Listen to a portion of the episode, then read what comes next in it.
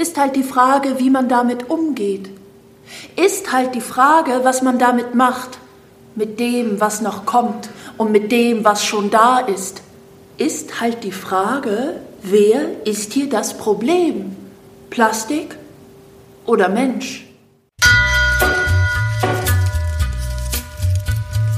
Theater und wir, der Schauspiel-Podcast des Theaters Vorpommern mit Anjo Czernig. Moin und willkommen zu einer weiteren Folge von Theater und wir, dem Schauspiel-Podcast des Theaters Vorpommern. Schön, dass ihr dabei seid. Egal ob in Verpackungen, Kleidung, Alltagsgegenständen oder versteckt in den Namen von Superhelden, Plastik ist aus unserem Leben nicht mehr wegzudenken. Auch im Klassenzimmerstück Petty Einweg geht es darum. Das Stück erzählt den Weg einer Plastikflasche vom Moment ihrer Herstellung bis in die Tiefen des Ozeans hinein. Das Besondere dabei? Die Geschichte wird aus der Perspektive der Plastikflasche Petty Einweg selbst erzählt. Doch was hat die Lebensgeschichte einer PET-Flasche mit uns zu tun? Und kann ein Stück für Schülerinnen und Schüler überhaupt für uns alle von Bedeutung sein? Kurz, was soll das ganze Theater? Darüber rede ich mit der Landschaftsökologin und stellvertretenden Vorsitzenden des Naturschutzbundes Greifswald, Lena Heberlein.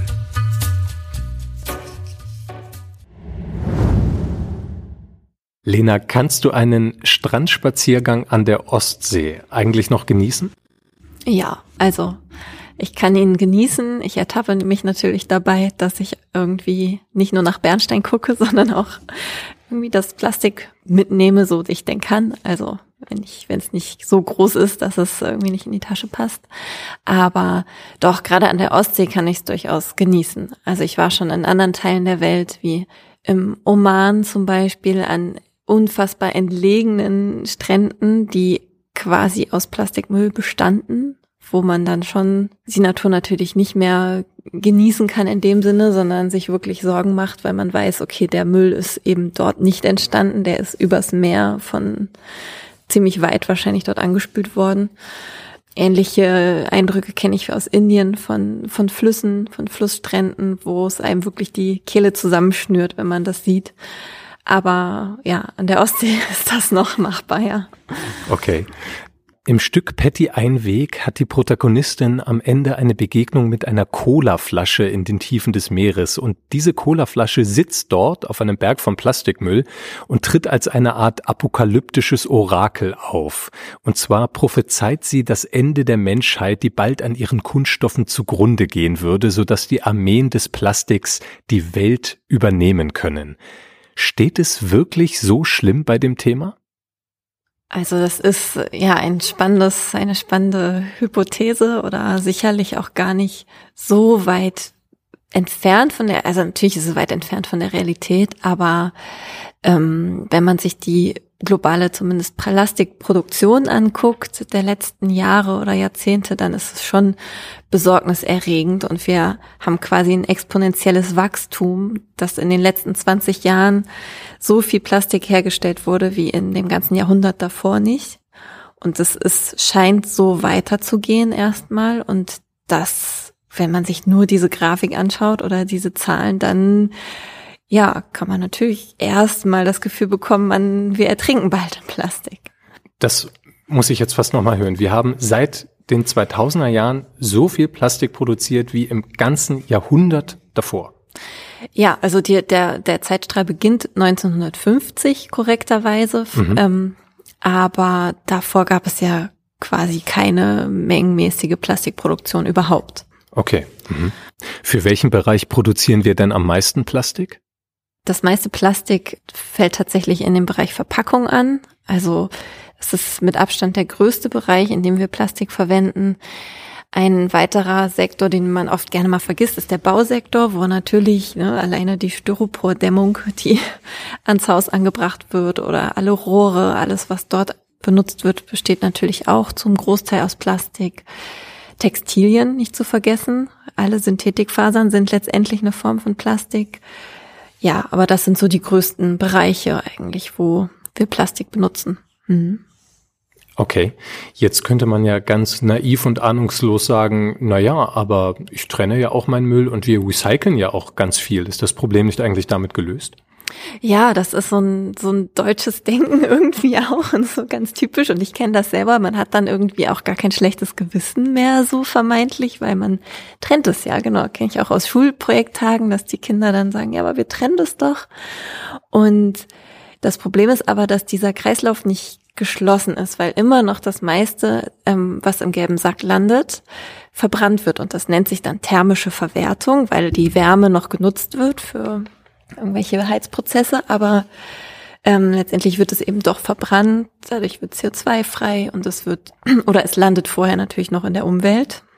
Aber es ist kein geschlossener Recyclingkreislauf, sondern das ist nur leider bisher noch immer die, eine kleine Menge von dem gelben Sack, der auch wirklich dann wieder in Verwendung oder einer Verwendung zugeführt wird.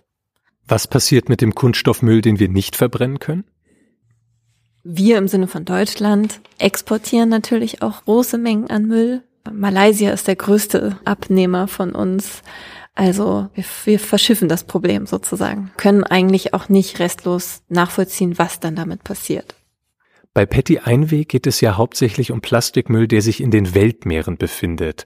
Man geht davon aus, dass dort jährlich acht Millionen Tonnen hinzukommen. Allein in der Nordsee sind es, glaube ich, elf Kilo Müll pro Quadratmeter. Wie gelangt dieser Kunststoff überhaupt dahin? Wie muss man sich das vorstellen? Das hat natürlich wie immer viele, viele Wege des Eintrags ins Meer. Das eine ist der äh, vielleicht ein bisschen rücksichtslose Strandbesucher bei der Party, der sein Cocktail Plastikglas liegen lässt, aber das ist bei weitem nicht die nicht der Großteil, sondern ähm, die meisten Abfälle, die im Meer landen würden, werden eigentlich von Land über die Flüsse ähm, ins Meer eingetragen. Also das ist ja wie, wie die Flüsse eben auch das Regenwasser und aus den Bergen kommen, das Wasser der Landschaft einsammeln und am Ende ins Meer führen. So führen sie natürlich auch den ja eben so leichten schwimmenden Müll dann mit sich. Die Schifffahrt ist auch ein Eintragsweg, klar. Aber das ist, wie gesagt, der Landweg. Also der meiste Müll, der am Meer landet, entsteht an Land und wird eben über Wasser und Wind dorthin gespült. Ich habe manchmal den Eindruck, wir reden oft über die Menge des Plastikmülls und die Probleme der Entsorgung, aber wenig über den Prozess der Herstellung. Die meisten Kunststoffe werden ja aus Gas oder Erdöl gemacht und zwar in einem ziemlich energieintensiven Verfahren. Kannst du uns einmal sagen, über welchen Energieverbrauch wir da sprechen? Es gibt auch da eine schöne Zahl von der Heinrich Böll Stiftung, die eben mal zusammengetragen hat, dass die Verarbeitung, die Kunststoffherstellung und die Entsorgung ähm, des, des, des Plastiks weltweit so viel CO2 ausstößt wie die gesamte Energieversorgung und Landwirtschaft der EU in einem Jahr. Also die Landwirtschaft ist ja auch schon ein riesiger Emittor der, der also von CO2, ja. der Energiesektor sowieso und die Plastik, also Plastikverarbeitung, Herstellung und die Entsorgung sind eben genauso groß, was ja wirklich immens ist. Ich finde, wenn man beginnt, sich mit diesem Thema zu beschäftigen, dann stößt man sehr bald auf unglaubliche Fakten und damit verknüpfte Bilder. Ein Beispiel hierfür wäre, wenn man sämtliche Plastikflaschen, welche von der Firma Coca-Cola im Jahr produziert werden, aufeinander stapelt, dann würden diese Plastikflaschen 31 Mal zum Mond und wieder zurückreichen das sind Bilder, die kann der Verstand kaum fassen. Ich ja. finde es tatsächlich unglaublich. Und was ich mich jetzt frage, haben wir aus solchen Bildern gelernt? Sind wir dabei, etwas grundlegend zu verändern oder muss ich damit rechnen, dass dieser Stapel Colaflaschen bald bis in die nächste Galaxie hineinreichen wird? Also im Moment sieht das nicht so aus. Im Moment steigt die jährliche globale Plastikproduktion leider noch an. Ich glaube schon in einigen Ländern, in einzelnen Ländern passiert halt was. Also zum Beispiel ist es Ghana, glaube ich, die die Plastiktüte einfach verboten haben. Ähm, Bali, glaube ich, genauso. Und klar, bei uns sind auch die Einwegplastiktüten ja inzwischen eigentlich verbannt aus den Supermärkten. Es gibt noch so ein paar Bäcker oder so, wo man die noch bekommt. Aber das ist leider ja auch mehr so eine also es ist schön und das ist ein richtiger Schritt, aber es ist leider auch so ein bisschen ein Tropfen auf dem heißen Stein. Widerstand. Wir brauchen eine radikale Revolution, eine Umwälzung. Die Zeit des stummen Dienens muss ein Ende haben. Petty Einweg. Werdet stark, stärker als der Mensch, der uns unsere Zähigkeit und unseren Überlebenswillen neidet. Zu spät hat er erkannt, dass er das Plastik, das er schuf, nie wieder los wird. Nie, nie, nie. Wir werden eine neue Weltordnung schaffen. Petty Einweg. Eine neue, menschenfreie Weltordnung. Ich würde dir gerne jetzt drei, vier Sätze von dem verstorbenen Schriftsteller Roger Willemsen vorlesen. Mhm. Sein letztes posthum veröffentlichtes Buch heißt Wer wir waren und mhm. ist quasi aus der Perspektive einer ausgestorbenen Menschheit geschrieben, die rückblickend auf sich schaut. Da schreibt er, wir waren jene, die wussten, aber nicht verstanden, voller Informationen, aber ohne Erkenntnis, randvoll mit Wissen, aber mager an Erfahrung. So gingen wir, von uns selbst nicht aufgehalten ich finde diese Sätze, sie bringen so auf den Punkt, diese Schizophrenie beim ganzen Thema. Also wir wissen eigentlich alles, aber wir glauben nichts. Zumindest handeln wir trotz unseres Wissens nicht so danach, dass sich bei diesem Thema eine Besserung einstellt. Das ist natürlich jetzt eine riesige Frage, aber wieso glaubst du, ist das so? Ja, das ist wirklich eine riesige Frage. Ich kenne auch dieses Buch und diese Sätze, die haben mich auch sehr ähm, ja, beeindruckt oder berührt. Ähm, warum ist das so? Ja, vielleicht weil wir am Ende dann doch irgendwie bequem sind. Ja, von uns selbst nicht aufgehalten, weil wir es irgendwie nicht schaffen, in dem System oder dieses System, in dem wir leben, so aufzuhalten oder umzulenken, weil wir selber wahrscheinlich so ein Produkt sind. Ich würde gerne einmal mit dir das Thema Plastik mit dem Thema Geschichten verknüpfen, denn letztendlich geht es im Theater ja um wenig anderes als darum, Geschichten zu erzählen. Und ich habe den Eindruck, dass es da über Plastik ziemlich ambivalente Geschichten gibt. Also einerseits haben Kunststoffe längst keinen guten Leumund mehr und doch denke ich, gibt es da ein gewisses Storytelling, das gar nicht mal negativ ist. Also ich denke da zum Beispiel an den Serienhelden auf Netflix, der während des Dialogs lässig mit einem Coffee-to-go Plastikbecher zu sehen ist, oder die Influencer, die Kosmetikprodukte testen und Millionen von Klicks auf YouTube haben, oder die Modeindustrie, die uns einen ganzen Lifestyle erzählt, der ohne Kunststoffe überhaupt nicht möglich und denkbar wäre.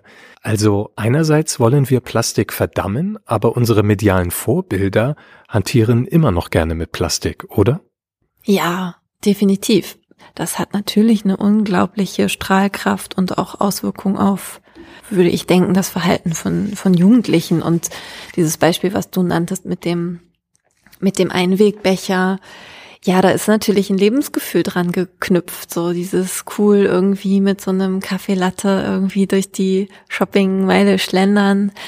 Ähm, das, das sehe ich auch, dass das so ein, so ein Wunsch ist oder irgendwie so ein Bild, was zum Erwachsenwerden vielleicht so dazugehört. Aber da gibt's ja dann inzwischen, zumindest in Greifswald oder in vielen anderen Städten, dann diese Recap-Sachen. Das ist wahrscheinlich genauso cool und keine Ahnung, ich kenne jetzt keinen YouTuber, den ich Recap-Werbung habe machen sehen, aber vielleicht gibt es auch das. Mhm. Ich denke manchmal, dass sich viele Geschichtenerzähler vielleicht auch gar nicht so über ihre Wirkung diesbezüglich bewusst sind.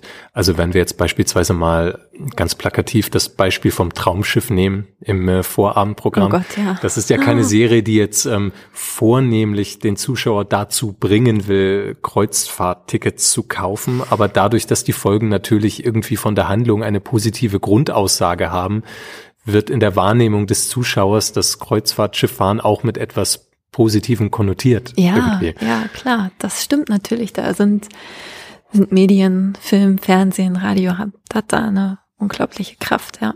Mhm. Aufgrund deiner Tätigkeit beim Naturschutzbund arbeitest du viel mit Schülerinnen und Schülern zusammen? Wie reagieren die eigentlich, wenn du sie so mit den, äh, mit den Fakten konfrontierst und mit diesen absurden Zahlen? Brauchen, gibt es da einen Aha-Moment oder wissen viele äh, vielleicht sogar sowieso das schon? Ja, es ist natürlich sehr altersabhängig. Also gerade so in der Grundschule, da, wenn man da mit Geschichten, ne, wie ihr es ja, wie ihr es ja auch macht mit Patty Einweg, dann ist da natürlich sofort auch eine Empathie und ein Verständnis und das Gefühl, dass man da was machen muss und die Motivation ist riesig, dann auch irgendwie zumindest zu trennen. Oder wir haben einmal hier in einer Grundschule in Greifswald so Mülltrennung in allen Klassen eingeführt, weil die das noch gar nicht hatten und auch Müll gesammelt und gerade wenn man mit Kindern Müll sammelt, dann ist das, er artet das immer in so Schatzsuche aus und alle sind hellauf begeistert und es macht erstmal Spaß und sie sind dann aber auch meistens schockiert, wie viel man findet, auch in Bereichen, wo man auf den ersten Blick denkt, naja, hier ist ja kaum was. Also so um die Schulen rum oder am Reg oder so. Man ist dann doch immer wieder schockiert, wie viel man doch findet. Bei älteren Schülern ist es oder Schülerinnen ist es oft so, dass die schon ganz viel darüber wissen und ja, man ihnen tatsächlich eher aus dieser Ohnmacht helfen muss, dass die manchmal schon so, ja, bringt ja eh alles nichts. Ja, die Welt ist halt schlecht. Also so, das erlebe ich auch und dass man dann aber, wenn man irgendwie auch gemeinsam mit ihnen so ein bisschen guckt, was man, was man machen kann oder eben rausgeht und Müll sammelt, dann kann man das auch wieder so ein bisschen in was Positives wenden, aber ja, da ist schon auch manchmal so eine, so eine Ohnmacht, ja. Mhm. Dieses Bild, von dem du jetzt gesprochen hast, also dass eine Müllsuche auch zu einer Schatzjagd werden kann, das finde ich sehr spannend, weil dort auf einmal ein Problem in eine spannende Geschichte verpackt wird. Also Weltrettung kann da auch Spaß machen. Ich ganz persönlich finde es ja ein wenig schade, dass bei aller Dringlichkeit von Umweltproblemen wir eher oft das Negative bedienen, also oft mit der drohenden Apokalypse argumentieren, so nach dem Motto, am liebsten würden wir alles so lassen, wie es ist, aber leider droht ja dieser blöde Weltuntergang, tja, und jetzt müssen wir leider irgendetwas machen. Und darüber vergisst man vielleicht, dass so etwas wie Nachhaltigkeit immer erstrebenswert ist, also selbst ohne Armageddon am Horizont. Also ich würde mir da bei der Weltrettung manchmal ein wenig mehr positiv besetzte Geschichten wünschen. Oder findest du das naiv? Es ist natürlich eine spannende Frage, weil Angst als Motivator ja immer eine schwieriger Geschichte ist und trotzdem ist die Lage natürlich auch höchst dramatisch und es ist ja auch Ausdruck der, der tiefen Verzweiflung, die da spricht, dass man das Gefühl hat, man muss eigentlich ja mit der Apokalypse argumentieren in der Hoffnung, dass das, das überhaupt noch jemanden erreicht. Aber natürlich ist es toll, wenn man, wenn man ja Geschichten des Gelingens erzählen kann. So, wir erzählen natürlich in, in Grundschulen auch, gibt es so eine Geschichte von so einem, von so einem grünen Wesen, was dann im Wald war und, oder was im Wald lebt und dann irgendwie ganz viel Plastik findet auf einer Lichtung und den, das ganze Plastik und das glitzernde und tolle Zeug irgendwie einsammelt und ähm, gesehen hat, dass da eben eine Kindergruppe war, die hat da gepicknickt vorher und dann geht dieses grüne Wesen ähm, in die Schule und bringt diesen Müll zurück oder dieses Plastik zurück und fragt ja. die Kinder, ja hier, ich habe das, das habt ihr vergessen, ich habe das gefunden, wollt ihr euch das zurückbringen? Und das ist aber auch keine Geschichte des Gelingens. Aber es, aber, es, aber es ist eine schöne Geschichte. Das erinnert mich an, das hat eine Theaterpädagogin mir erzählt mhm. über ein Nachgespräch, was nach einer Vorstellung von Patty Einweg mit Schülern stattfand. Mhm. Da hat sie die Frage gestellt, warum glaubt ihr denn, hat der Autor sich entschieden, die Geschichte aus der Sicht einer Plastikflasche zu erzählen? Und da hat ein Mädchen geantwortet, naja, weil Plastik so wertvoll ist. Hm. Womit sie ja nicht Unrecht hat. Ja. So, ne? Wir waren ja bei dem Thema mit, ähm, was da ja. zur Herstellung nötig ist, dass es ein unglaublich vielseitiger Stoff ist, den man in manchen Bereichen sicherlich auch sehr sinnvoll einsetzen kann. Ja. Ist nur eine Frage dann, in welchem Ausmaß. So. Ja. Tim. Mhm. Ja, eigentlich sind die, ist die Verpackung, die, das Tetrapack. Ich meine, ich glaube, in 50 Jahren werden wir uns fragen, was, oder den Kopf schütteln, dass wir eine Einwegverpackung aus irgendwie drei Stichten Plastik und Aluminium uns geleistet haben, weil, ja, weil es eben wertvoll ist im Sinne von den Ressourcen, die drinstecken, ja. Mhm. Also du glaubst, dass wir uns das durchaus in 50 Jahren einmal sagen werden, rückblickend? Ich kann mir das gut vorstellen, weil wir ja jetzt auch natürlich verstärkt durch diese Pandemiesituation ähm, zum ersten Mal eigentlich zu spüren bekommen, dass Ressourcen nicht mehr sofort und in unendlicher Menge verfügbar sind. Und das, das wird sich verstärken auch die nächsten Jahre. Und wir müssen, werden da neue Lösungen oder neue Wege finden, was letztendlich uns aber auch so einer Kreislaufwirtschaft wieder näher bringt und, und auch, glaube ich, sehr, sehr viel Gutes mit sich bringt, weil wir ja auch Müll immer mehr als Rohstoff sehen werden und sei es ne der, der Elektroschrott, Elektronik, das geht ja immer mehr dahin, dass eben die Sachen auch wieder in ihre Bestandteile zurück recycelt werden. Aber das steckt leider immer noch in den Kinderschuhen und ich glaube, am Ende bringt uns wahrscheinlich nur auch da der Zwang und das Wirtschaften oder dass es dann wirtschaftlich wird, weil die Rohstoffe so teuer werden, dass das Recycling eben immer wirtschaftlicher wird, bringt uns dann diesen Kreisläufen wieder näher. Du sagtest einmal in einem Interview, dass du natürlich noch Hoffnung auf Besserung bei diesem Thema hast, denn sonst könnte man ja aufgeben. Bleibst du dabei? Hast du noch Hoffnung? Auf jeden Fall, auf jeden Fall, ja.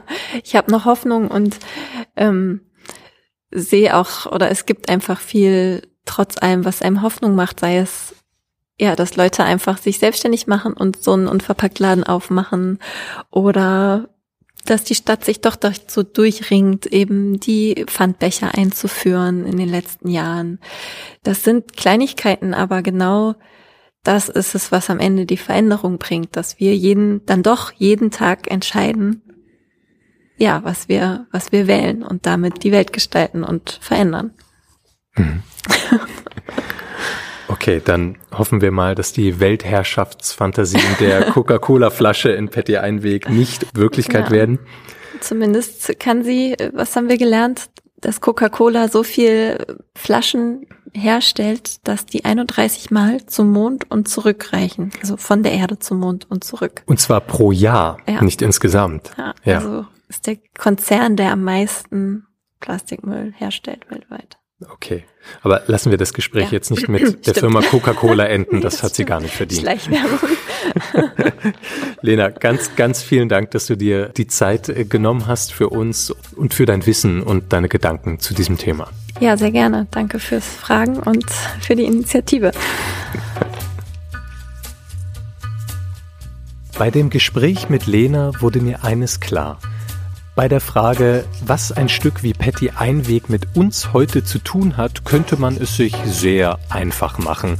Die Welt erstickt in Plastik und darüber macht man eben ein Stück. Doch bei genauerem Hinsehen geht es um mehr. Jahrzehntelang haben wir uns selbst eine bestimmte Geschichte über Plastik erzählt und diese Geschichte ist gar nicht mal immer negativ gewesen. Patty Einweg erzählt auch die Geschichte vom Menschen und seinem Plastik, aber hier dreht sich die Perspektive um. Nicht wir schauen auf das Plastik, sondern das Plastik schaut auf uns. Und so entsteht eine Erzählung, welche die Problematik des Kunststoffes zwar klar benennt, aber dabei nicht moralisieren oder schulmeistern will. Im Idealfall tritt dann ein, was Lena in Arbeit mit Schülerinnen und Schülern bisweilen schafft. Man erfährt zwar, dass es schlecht um manche Dinge bestellt ist, aber man verzweifelt nicht daran, sondern erfährt, dass es auch Spaß machen kann, etwas zu verändern. Ich jedenfalls hatte nach dem Gespräch mit Lena den Eindruck, etwas gelernt zu haben, ohne belehrt worden zu sein. Und wenn das auch durch das Theater möglich ist, dann würde ich sagen, na, das ist doch was. Das war eine weitere Folge von Theater und wir. Wenn es euch gefallen hat und ihr uns weiterhin hören wollt, abonniert den Kanal und bleibt auf dem Laufenden. Und ich sage erstmal Tschüss und bis zum nächsten Mal.